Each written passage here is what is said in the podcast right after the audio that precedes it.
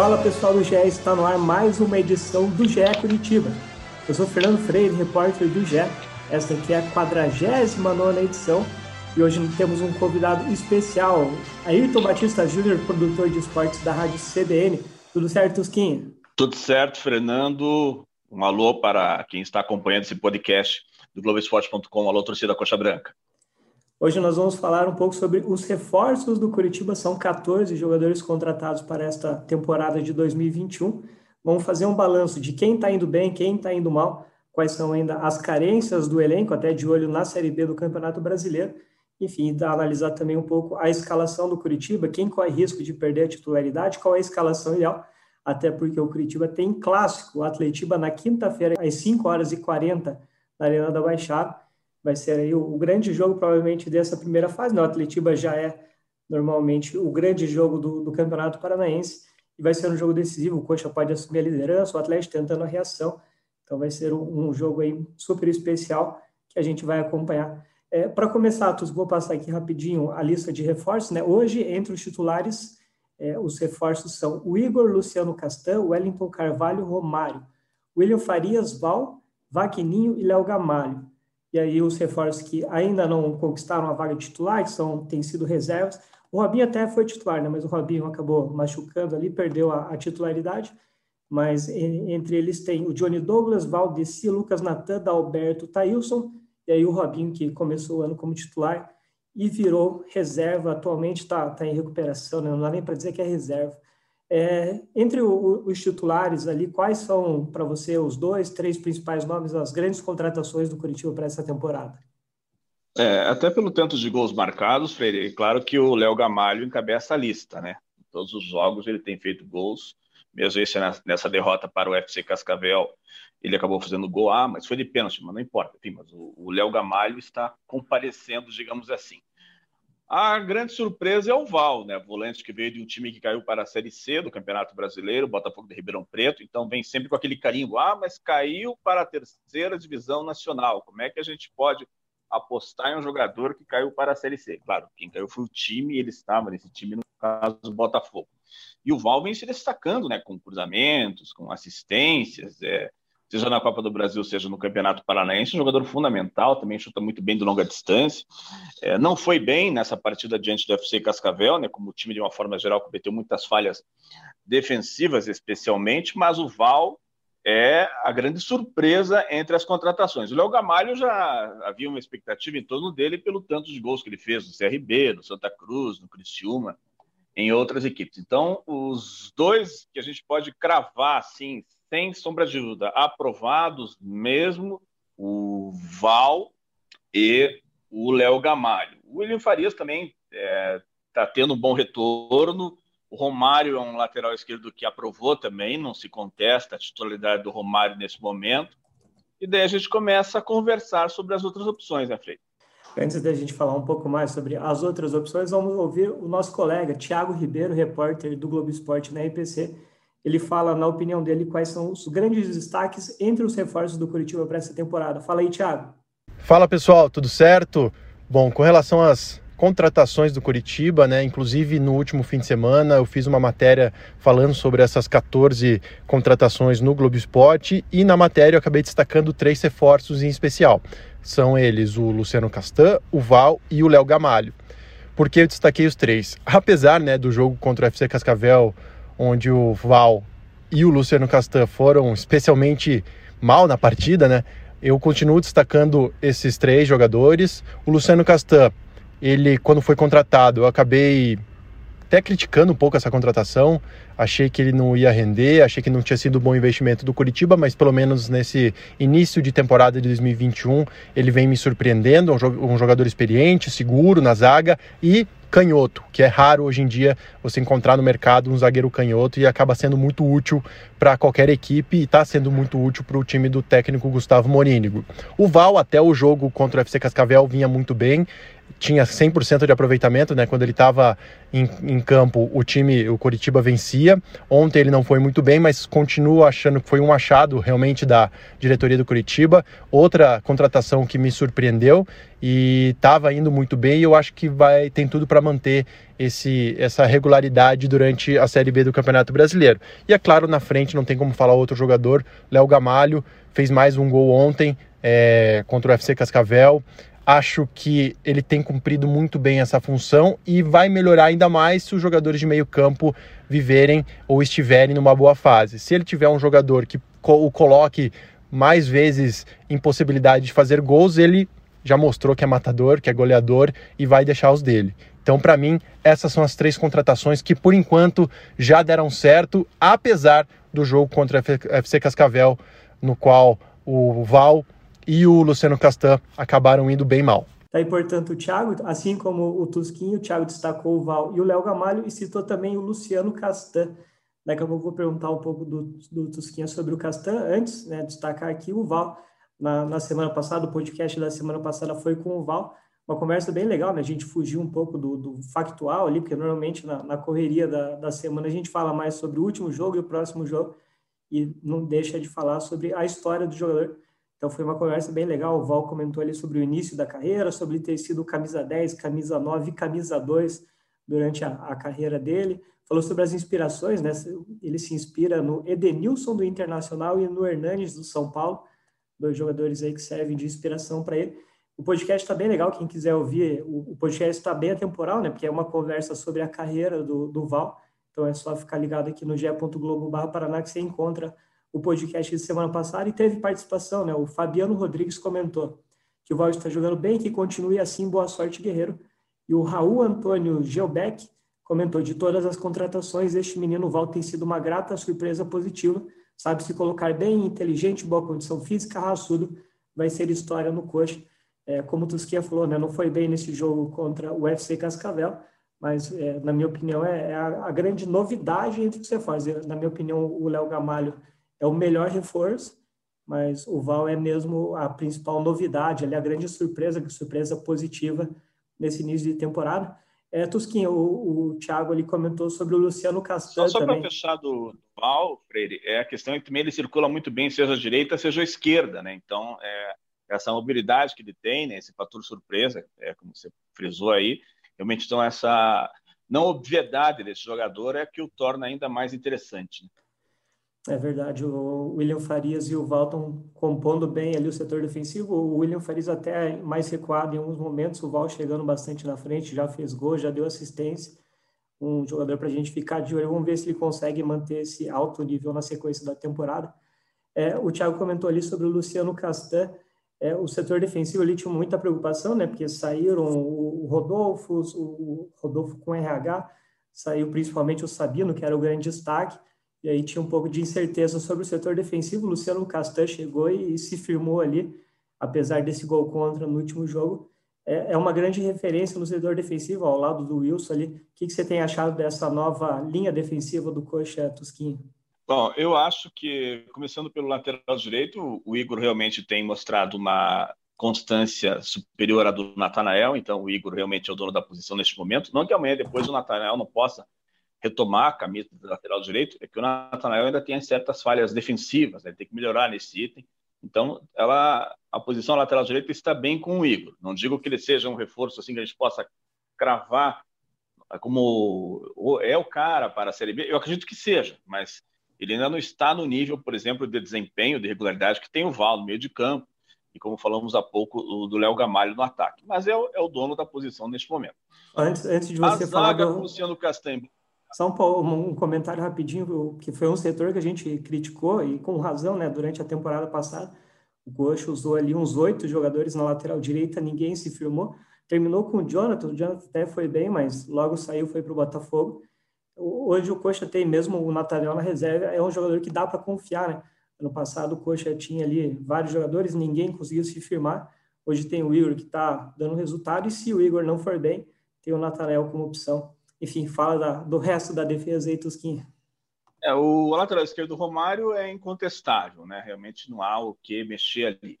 A zaga, embora o Luciano Castanho tenha feito o gol contra diante do FC Cascavel, é, enfim, uma fatalidade aconteceu, ele tem tido um bom desempenho e também é um jogador que aparece bem no cabeceio, né, quando vai ao ataque. O Wellington Carvalho tem sido irregular. Eu não cravo hoje dizer que o Wellington Carvalho está aprovado, né? Acho que de repente ele pode vir a perder posição ao, ao longo do tempo para o Natan Ribeiro. Não digo hoje o Wellington Carvalho é o titular absoluto da equipe Coxa Branca. Ele é um, muito inconstante, é muito regular, ao contrário do Luciano Castan, que tem uma sequência melhor. Então, acho que há uma vaga é, com dono, que é o Castan, e a outra vaga aberta aí é, pode ser o Wellington Carvalho, pode ser o Natan Ribeiro. Infelizmente, o Henrique Vermute se machucou, né? Está fora da temporada, né? Então, de repente, tem que se pensar umas outras opções aí. O técnico Gustavo Murínico para ter o companheiro ideal do Luciano Castan na defesa coxa branca na zaga. É, seria muito legal ver um jogador experiente como o Luciano Castan jogando ao lado do Henrique Vermute, né? Um, um, jovem da base, uma promessa aí. Acabou se Sim. machucando, deve voltar só na, na próxima temporada, mas enfim, que ele se recupere bem e possa no próximo ano aí sim se firmar como titular do coxa. É, você comentou ali sobre o Wellington Carvalho. É, na sua opinião, que entre os reforços contratados pelo coxa, é, quais são os que mais decepcionaram ou é, de quem você esperava mais que ainda não rendeu, que você acha que pode render ou que você acha que é uma decepção mesmo que provavelmente não deve seguir no time titular? Por exemplo, citando ali, né, entre os jogadores que hoje não são titulares, tem o Johnny Douglas, que machucou e, e, só estreou nesse jogo contra o FC Cascavel. Valdeci entrou em, em alguns jogos, Lucas Natan. Tem o Robinho, que se machucou, Dalberto, Thailson. E aí, entre os titulares, tem, por exemplo, o Wellington Carvalho, que você citou. Os outros ali você já, já elogiou bastante. Tem o Vagninho também, que você não citou. Vagninho. É o Vagninho. Você, você acha que o Vagninho talvez seja a grande decepção? Ou, é, ou ainda o, dá o Vagninho realmente um não aprovou ainda, né? Não, dá para esperar um pouco mais, porque é um bom jogador, mas o fato é que ele ainda não teve um grande rendimento com a camisa do Curitiba, né? Então, mesmo em jogos, digamos assim, é, fáceis, né? Mesmo quando o Curitiba fez placar é, elástico e tal, ele não teve aquele bom comprometimento e tal, e, e acabou, na verdade, o Ceruti, né, que acabou aparecendo bem, o Ceruti não é reforço de agora, né, que ele veio já durante o Campeonato Brasileiro do ano passado, né, e e acabou marcando dois gols diante do Paraná Clube naquela goleada de 5 a 0 Mas o Vagninho, ele tem horas que você não vê ele em campo. Né? Nessa partida diante do FC Cascavel, o Rafinha suava, fazia o seu trabalho pelo miolo, tentava a ligação com o Léo Gamalho. Em outras partidas, a parceria Léo Gamalho Rafinha funciona muito bem, mas o, o tem sido um, um elemento dispensável, né? É, tipo, eu acho que amanhã depois ele acaba perdendo essa posição aí é, vai ter que o depende não sei se o seu Ceruti que ganha a posição que, que a gente também não pode cravar aqui que o Ceruti é a figura que vai resolver é, os problemas do Curitiba né? Mas é, o Igor Paixão voltou com mais vontade inclusive tem tido um desempenho superior ao que ele estava tendo com a camisa do Londrina na Série C do Campeonato Brasileiro com deslocamento maior tal. Mas o Vagninho realmente é a grande decepção porque é um bom jogador né mas ainda não teve assim o seu jogo de destaque com a camisa do Coxa. É, tem o, o, o, Robinho, você acha que o Robinho estando 100% é o titular nessa posição? Porque o Igor Paixão acho que hoje é, é titular, apesar da, da, oscilação, o Rafinha e o Léo Gamalho são unanimidades. Você acha que o Robinho 100% recupera essa titularidade para formar ali o quarteto ofensivo? É, o Robinho, sim. Eu acredito que o Robinho e o Rafinha possam jogar juntos, entendeu? Aí, no caso, o Rafinha um pouco mais adiantado, faz o meio com quatro, né? William, Val, Robinho, Rafinha, Léo Gamalho e o Igor Paixão no ataque, né? Então, de repente, pode ser uma solução aí. É, eu acho que eu acredito que o Robinho, o Robinho ficando um pouco e o Rafinha um pouco mais se aproximando do ataque, mais próximo do Léo Gamalho, para fazer essas tabelas que têm funcionado aí em várias partidas do estadual. Então, eu acredito que o Robinho, recuperado, venha a ser, sim, titular na equipe Coxa Branca.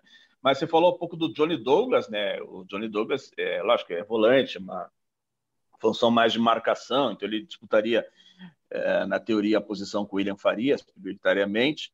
É um jogador que também arrisca muito bem de fora da área, tal como o William Farias, né, que fez um gol bonito diante do FC Cascavel, de fora da área também. É, o Johnny Douglas também é uma opção que não pode ser desperdiçada. Né? Teve apenas uma partida até agora, e parte de uma partida, né, essa derrota para o o FCC, e não dá para descartar o Johnny Douglas como, por exemplo, um jogador que venha entrar em segundo tempo quando o, técnico, o Morínigo, sentir que o meio de campo não está dando aquele combate necessário e também não está tendo aquela costura para o ataque. Né? Então, mas eu acho, voltando ao Robinho, que é sim possível que o Robinho e o Rafinha atuem juntos. Até sobre a escalação, né? Daqui a pouco a gente vai falar um pouco sobre o Atletiba, mas o torcedor que quiser comentar pode acessar o Você Escala. Tem todos os jogadores do grupo principal à disposição, dá para montar lá o time ideal. Hoje, por exemplo, é, Valdeci, tem alguns jogadores ali, o próprio Robinho, em fase final de recuperação. Mas o torcedor pode comentar lá qual que é o time ideal do Coxa Hoje, a escalação ideal, na, na opinião da torcida, está bem parecido com o que o Gustavo Mourinho tem, tem escalado, né? Com Wilson no gol, Igor, Wellington Carvalho, Luciano Castanho Romário, Val, William Farias. É, aí o Robinho está como titular no, no time da torcida com o Rafinha, Igor Paixão e o Léo Gamalho. Então é, é, praticamente o que o Morinigo vem fazendo, a torcida está indo ali na, na confiança, da, dando sequência né, ao, ao trabalho do Morinigo. Vai ser interessante acompanhar essa disputa no ataque, né? Como o Tusquinha falou ali, Vagninho, Igor Paixão, Ceruti, Dalberto, Thailson, o Robinho voltando agora. Acho que vai ser a, a principal disputa aí para sequência da temporada, né? Pro, dentro do Campeonato Paranense e depois é, com a possibilidade de reforços para a Série B. Falando em reforços, que o Coxa não pode contratar mais para o Campeonato Paranaense, né? as inscrições se encerraram na última sexta-feira, ali o Dalberto foi o último reforço. É, analisando esse elenco ainda tendo espaço para mais alguns jogadores aparecerem, né? A gente vai poder observar um pouco melhor Johnny Douglas, o próprio Dalberto, mas o que, que você imagina em termos de necessidade, né? O, a, a, ideia da diretoria do coach é contratar mais jogadores ali para a Série B, com o final dos campeonatos estaduais. É, quais que você avalia que são a, as principais carências do elenco do Coxa hoje? É, eu acho que o Curitiba precisa ter mais zagueiros, porque zagueiros, via de regra, tomam mais cartões do que os atacantes, óbvio, são obrigados a cometer falta muitas vezes, então o, o número de suspensões entre zagueiros é maior, então precisa ter mais uns dois zagueiros, precisa ter um lateral esquerdo reserva para o Romário, porque o reserva que tem é o Guilherme Biro, que não é necessariamente um lateral esquerdo, né? ele é jogador de meio de campo, mas que veio atuando e fez boas partidas ainda no Campeonato Brasileiro como lateral esquerdo, Guilherme Biro, mais um jogador de meio de campo, né, para uma ausência do, do Rafinha, também precisa ter um, um, um meio armador, e para o ataque, vamos dizer que uma, uma, eventualidade de você não poder contar com o Léo Gamalho, você vai precisar também de, de outro jogador finalizador, né, na mesma constância, assim, tal porque o Vagninho, como falamos há pouco, ainda não deu a resposta. Pode vir a, a ser a, o cara, né? Eu acho que o Vagninho e o Wellington Carvalho estão dizendo que não deram a resposta ainda que eu acho que poderiam dar, e, e podem dar, né? Não estou dizendo que são maus jogadores, não. Jogadores experientes, que têm uma história, é, mas que ainda no momento não tem aquela constância. O Vagninho, como a gente falou há pouco, é a, é a maior decepção entre as contratações. Né? Mas prioritariamente então seria um zagueiro, um, eu traria dois zagueiros, mais um lateral esquerdo, e também a gente não sabe dizer hoje quem é o reserva do Wilson, né? Porque há os testes entre o Arthur e o Marcão. É, o Arthur andou falhando também algumas partidas, o Marcão jogou menos. É, então, é, de repente, pode, pode, pode ser necessário que venha mais um goleiro para uma eventual ausência do Wilson. Né? A gente não sabe, são 38 rodadas do Campeonato Brasileiro, mais os dois confrontos diante do Flamengo pela Copa do Brasil. Né? Então, você tem um calendário nacional com 40 partidas, no mínimo, né?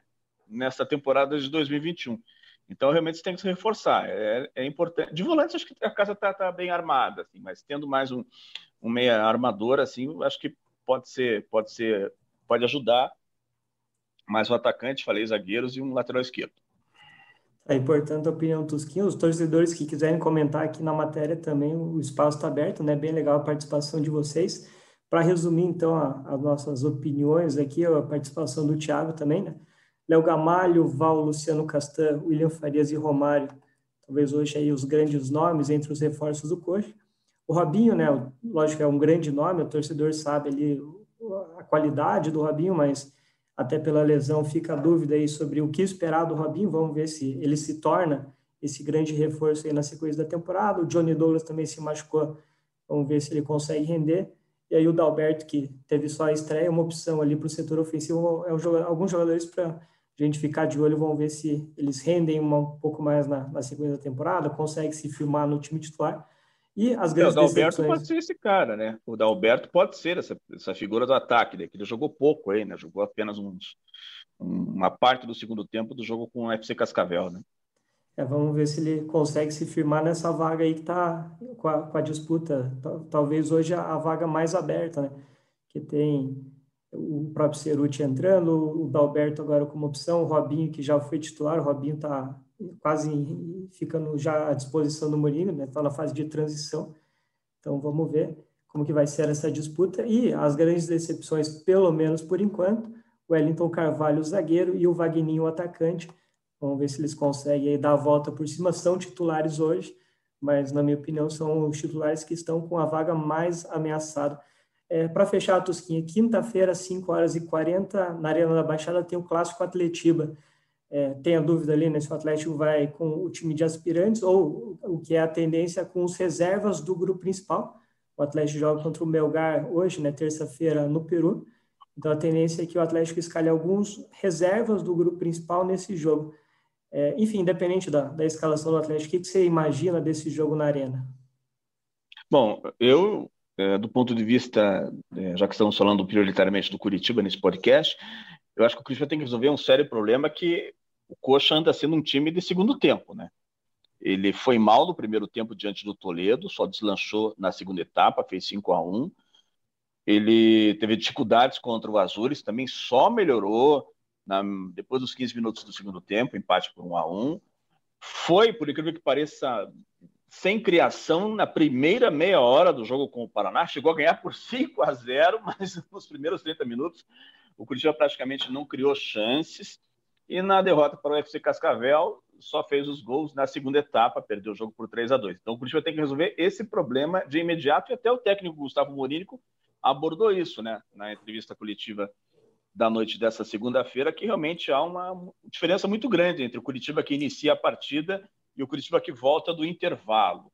Então, essa é a primeira correção que tem que fazer o, o treinador do Curitiba, independente de que o Atlético coloque o time A, B ou C, quinta-feira na Arena da Baixada. É, é claro que o, o, se o Atlético colocar o time reserva, o Curitiba está mais ajustado dentro do Campeonato Estadual, é não posso dizer o favorito, porque é aquela, a gente cai naquele clichê, né?